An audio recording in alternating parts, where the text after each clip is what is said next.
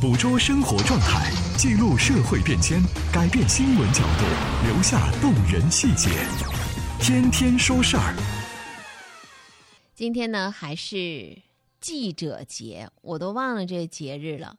偷个小差，刷一下朋友圈，一看，哇，大家都在说记者节的事儿。为什么要有这个节日？因为我们记者很重要。但是呢，不是呃，有了记者这个拿着这个证件或者有这个名号很重要，而是你这个职业身上所承担的责任和义务很重要。记者应该为新闻而生，为真相而言。哪里有新闻，哪里就有记者；哪里有记者，哪里就该有真相。去伪存真，披沙沥金。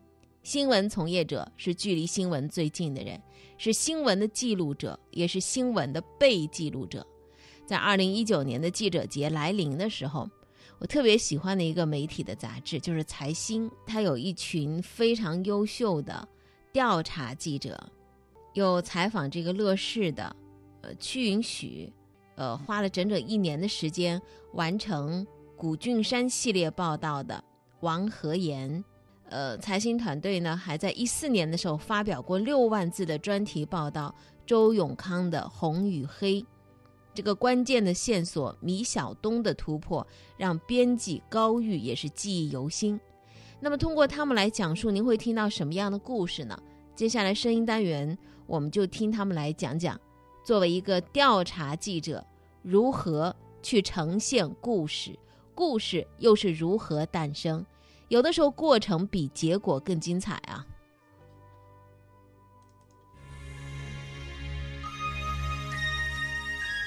多种声音，一个世界。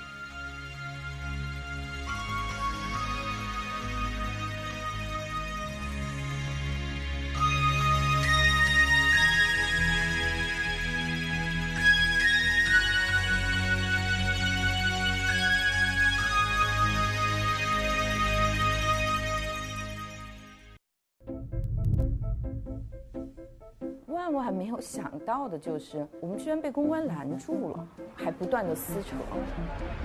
我们当时就问说，这个债务情况是想要怎么样处理？贾跃亭至少在那个 moment 就全程微笑，给人的感觉就是我非常有信心解决这个问题。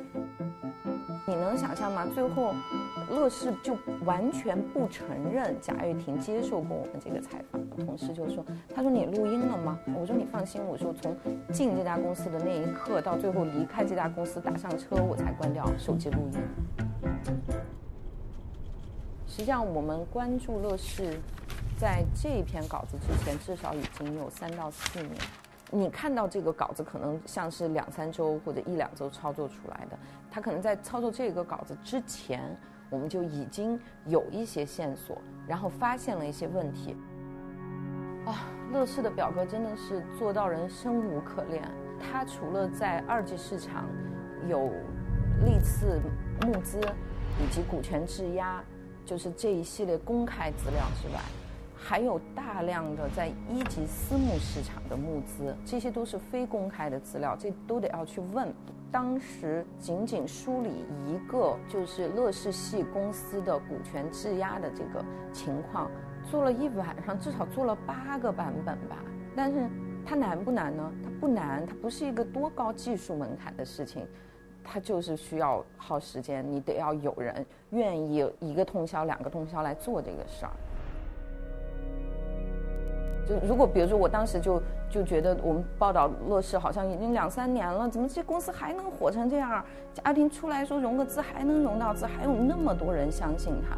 好在，就是我真的待的时间足够长，活久见这个事情我总是能见到，所以我相信就是活久见。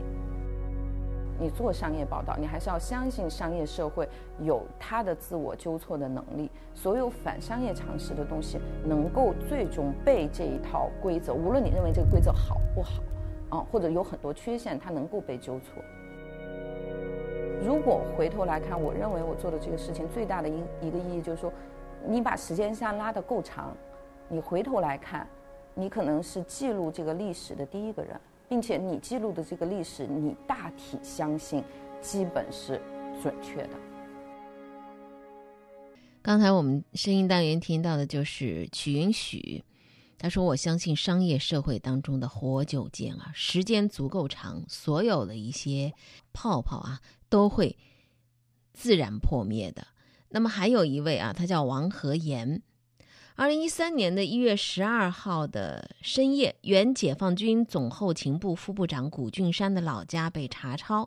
那么，财新的记者王和言历时整整一年完成了古俊山的系列报道。在这个题材重大、背景丰富的系列报道的背后，有一段呃，在互联网上是大海捞针一样寻找线索的经历，是让王和言难忘的。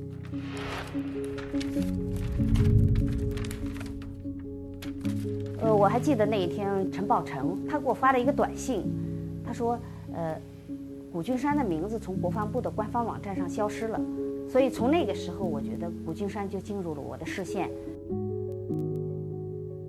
实际上，就是我当时在濮阳的采访，持续了两周，对古俊山早年入伍以后他的经历以及他的情况，完全是一片空白。我当时就是在。网络上变换这种搜索词，也就是很笨的这种办法，不断的翻这个网页，一百多页的翻，往下翻，包括在网上看他的有一些人对他的议论，通过这种方式，然后我发现他们，我就跟他们取得联系，但是很多战友都不愿意讲。好在我还是比较幸运，是有一个，呃，其中一个战友回了我的信，他给我推荐了啊，他的上司也是古君山的上司，当年古君山就是他接的兵。我记得那天晚上，我跟他取得联系的时候，我特别高兴，我就说：“如果你您要是愿意见我的话，我当然非常愿意。”他说是那等见面再说吧。我想不了那么多，立马就订票，第二天一大早坐头班飞机就飞到浙江的一个地方，必须在最短的时间内出现在他的面前，让他来不及后悔。我到了那个镇以后，住进宾馆。我给他打电话的时候才是上午十点多，当时他接到我的电话以后，他愣了一下：“在我们这儿呢？”我觉得就是从我接到信息哈，呃，然后到一直到这个稿子成稿有一年一个月的时间，张静跟我说是，呃，就是他不一定能保证这次上哈，然后我就跟他说：“我说，反正没关系哈，反正我已经等了一年了。”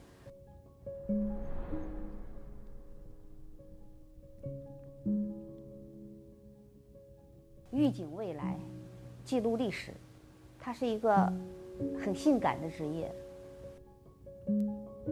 我没有觉得这个过程枯燥，因为我觉得它像破案一样，它像大海捞针一样，在那么多的万千的陌生人当中找到它，就会有一种成就感。今天十月八号记者节，我们可以呃听到很多对记者的这个赞美之声，当然我们可以听到很多的这种沉默之语。